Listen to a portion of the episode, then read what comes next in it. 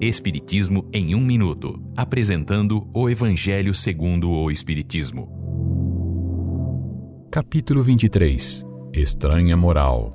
Deixai aos mortos o cuidado de enterrar seus mortos. Certa vez, Jesus disse a um rapaz: Siga-me.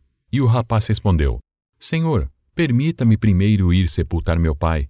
Então Jesus disse: Deixai aos mortos o cuidado de enterrar os seus mortos. Vá e proclame o reino de Deus. Estas palavras, contidas no Evangelho de Lucas, não representam uma censura a quem cumpre o dever de piedade filial de sepultar seu pai. Elas contêm um significado mais profundo sobre a vida espiritual, que é a verdadeira vida. A existência terrena é transitória e passageira. O corpo físico é uma roupa grosseira que o espírito veste temporariamente, uma verdadeira corrente que o amarra ao solo da terra e da qual se sente feliz quando libertado. O respeito que temos pelos mortos não está ligado à matéria, ao corpo físico, mas à memória do espírito. Jesus ensina ao rapaz que não deve se preocupar com o corpo sem vida, mas pensar no espírito.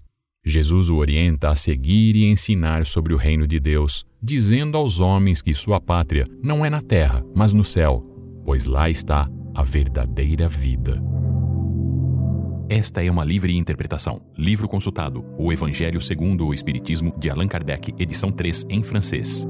Visite nosso site www.vidaespiritismo.com.br.